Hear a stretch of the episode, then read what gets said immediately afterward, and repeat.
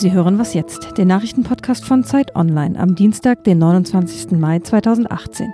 Wir sprechen gleich über Bundesinnenminister Horst Seehofer und den Skandal in der Bremer Außenstelle des Bundesamts für Migration und Flüchtlinge. Außerdem Harvey Weinstein abgeführt in Handschellen. Was bedeuten diese Bilder für die Debatte um sexualisierte Gewalt?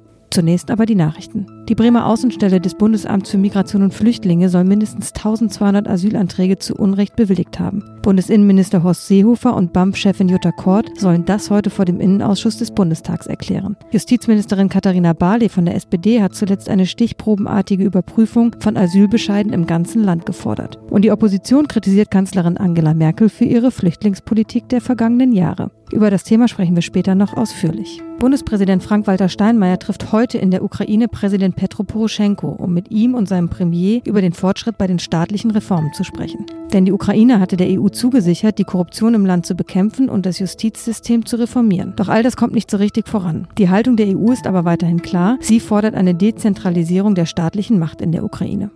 In Solingen wird heute an einen der schlimmsten rechtsextremistischen Anschläge in Deutschland erinnert. Vor 25 Jahren hatten vier Jugendliche Brandsätze in das Haus einer türkischstämmigen Familie geworfen. Fünf Frauen wurden getötet und 17 weitere Menschen wurden verletzt. An der Gedenkveranstaltung nehmen neben dem nordrhein-westfälischen Ministerpräsidenten Armin Laschet auch Bundeskanzlerin Angela Merkel und der türkische Außenminister teil. Der Redaktionsschluss für diesen Podcast ist 5 Uhr.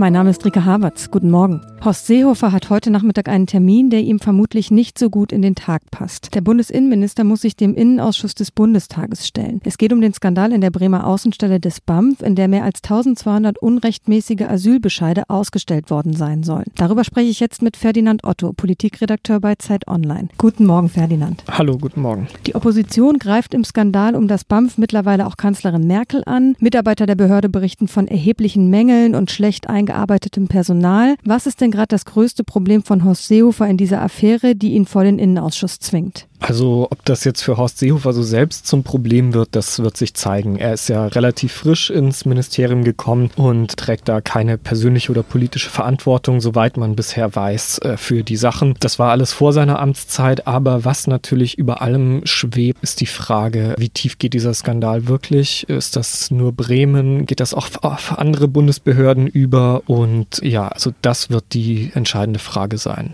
Was können wir denn da vom Innenausschuss überhaupt erwarten? Seehofer hat ja schon umfassende Aufklärung angekündigt und die Bremer BAMF-Stelle darf über keinen Asylantrag mehr allein entscheiden.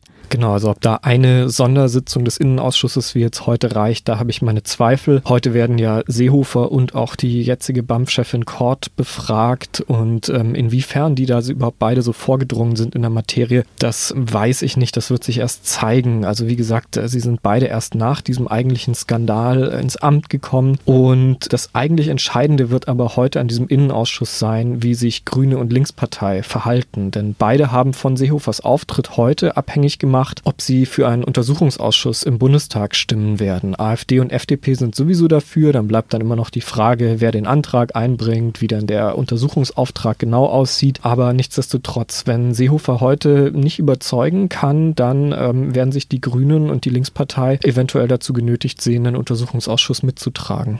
Die Bundespolizei hat sich ja ebenfalls schon in die Ermittlungen Ermittlungen eingeschaltet, denn möglicherweise sind auch Gefährder über diese positiven Asylbescheide ins Land gekommen. Wie groß ist denn der Vertrauensverlust, mit dem die Regierung da jetzt umgehen muss? Das ist wirklich ein immenser Vertrauensverlust. Dass es Qualitätsmängel bei Asylentscheidungen gibt, das war schon lange klar. Also wir sehen, die Klagen gegen Asylentscheide türmen sich auf, sowohl gegen positive als auch gegen negative Asylbescheide äh, ist ein großes Misstrauen angebracht. Das ist klar. Eine kleine Behörde sieht sich auf einmal 2015 mit so einem Ansturm gegenüber gegenüber, das ist klar, dass es da zu Fehlentscheidungen kommt und dass die Behörde überlastet war. Aber ob das jetzt so systematisch quasi missbraucht wurde, diese Überforderung, ja, das, das weckt natürlich Zweifel bei vielen.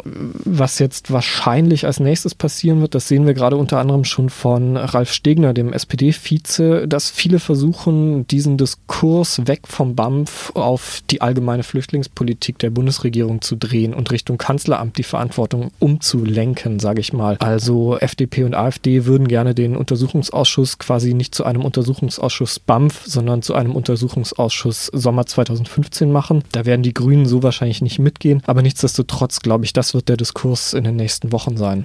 Vielen Dank, lieber Ferdinand.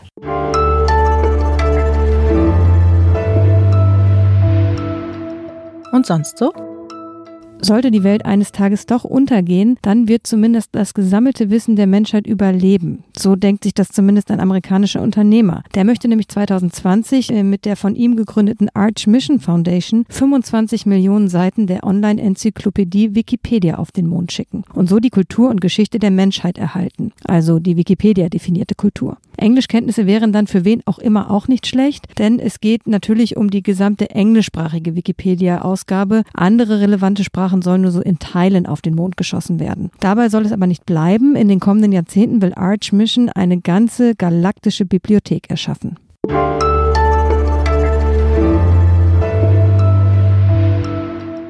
Mit ihm begann die weltweite MeToo-Debatte. Ex-US-Produzent Harvey Weinstein, der einst mächtige Mann in Hollywood, verschwand nach den Vorwürfen der Vergewaltigung und des sexuellen Missbrauchs aus der Öffentlichkeit und tauchte jetzt in Handschellen wieder auf. Er stellte sich der Polizei in New York, um seiner Verhaftung zuvorzukommen. Einen Tag nachdem Vorwürfe gegen US-Schauspieler Morgan Freeman öffentlich wurden. Am Telefon ist jetzt Dirk Peitz, Autor von Zeit Online. Guten Morgen, Dirk. Guten Morgen. Die Bilder, die von Weinstein um die Welt gingen, die zeigten nicht nur einen einst mächtigen Mann in Handstellen, sondern auch eine weibliche Polizistin an seiner Seite. Wie groß ist denn der Symbolgehalt eines solchen Bildes? Ich betrachte diese Bilder natürlich als Mann, was dann immer so ein bisschen komisch ist. Ähm, insofern nicht inwiefern. Ich kann natürlich nicht für die Opfer von Weinstein äh, sprechen, aber die New York Times, äh, die ja die erste Zeitung war, die tatsächlich diese Enthüllung oder die ersten Enthüllungen über äh, Weinstein ähm, veröffentlicht hat, die hat am Freitag gleich ihre Quellen befragt, also einige der mutmaßlichen Opfer. Und da gab es so eine Mischung aus Genugtuung und, und Schrecken eigentlich äh, angesichts angesichts dieser Bilder, weil viele sich offenbar eben erinnert fühlten an die Geschehnisse, die sie halt der Zeitung und wahrscheinlich dann auch irgendwann der Staatsanwaltschaft von äh, New York geschildert haben. Und die öffentliche Aufmerksamkeit ist natürlich jetzt groß, weil Weinstein halt zugleich der Erste war, mit dem halt dann auch oder nach den Enthüllungen begann ja dann der eigentlich alte Hashtag MeToo wieder wichtig zu werden und wahnsinnig viele Frauen haben sich ja, haben ja ihre Geschichten erzählt. Ich glaube, diese merkwürdigen Bilder, dieses, dieses irgendwie mächtig erscheinenden Mannes, der, der, der sowas äh, komisch Gebrochenes hat, das ist halt, das ist ganz merkwürdig, wenn man die sieht, weil man ihm jetzt nicht zugestehen möchte, dass er, dass da irgendeine Tragik drin besteht. Denn sollten die Vorwürfe stimmen und es gibt Dutzende von Frauen, die sich entsprechend über ihn geäußert haben, dann ist es jetzt eine Konsequenz seiner früheren Taten. In Deutschland kennen wir ja diese öffentlich zur Schau gestellten Angeklagten nicht. In den USA nennt man das den Perp Walk. Braucht es denn diese Bilder? Da unterscheiden sich die, die amerikanische und die europäische Rechtstradition oder sagen wir die, die Rituale, die da auch bestehen. Und äh, wenn man da als, als Deutscher drauf guckt, äh, wir sind ja gewöhnt, dass Angeklagte, insbesondere wenn sie jetzt nicht öffentlich bekannt sind, eine sehr weite Anonymität auch noch bei Prozessen gewährt wird, während halt hier wirklich diese Zurschaustellung passiert von Menschen, die ja erst angeklagt sind. Also es ist ja noch, der Prozess hat ja noch gar nicht begonnen gegen Weinstein und man schaut da dem europäischen Auge irgendwie etwas angewidert hin. Gleichzeitig gibt es natürlich auch die Möglichkeit, dass das, obwohl das eigentlich schwer vorstellbar ist, zu einer außergerichtlichen Einigung kommt. Und dann wäre das das letzte Bild von Weinstein wahrscheinlich, der Mann in Handschellen, der also aller Wahrscheinlichkeit nach einfach für den Rest seines Lebens nicht mehr öffentlich auftreten wird, wie immer man das jetzt auch beurteilen mag, als Konsequenz äh, der mutmaßlichen Taten, die er begangen hat. Was bedeutet denn die Entwicklung im Fall Weinstein für die Debatte um sexualisierte Gewalt, zumal nur einen Tag vorher ja Vorwürfe gegen den Schauspieler Morgan Freeman öffentlich wurden? Ich glaube, der Fall Morgan Freeman zeigt nochmal, dass wir es ja mit ganz verschiedenen Fällen zu tun haben. Ich weiß nicht, ob man dann sagen kann, es gibt irgendwie eine Skala äh, der, der Schrecklichkeit. Und auf dieser Skala, wenn man das als den Extremfall begreift, und Weinstein hat auch aufgrund seiner Macht und seines Geldes sehr lange es geschafft, mit den verschiedensten, äh, wirklich zwielichten Methoden, dass, dass diese Vorwürfe nicht publik wurden.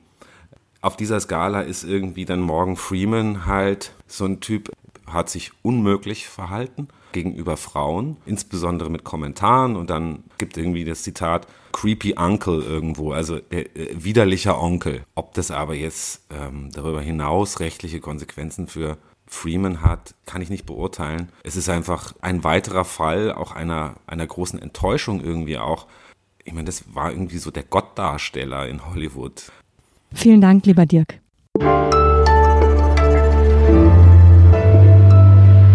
Und wie findest du persönlich diese Perp Walk Bilder? Ich finde es schon relativ grauenhaft.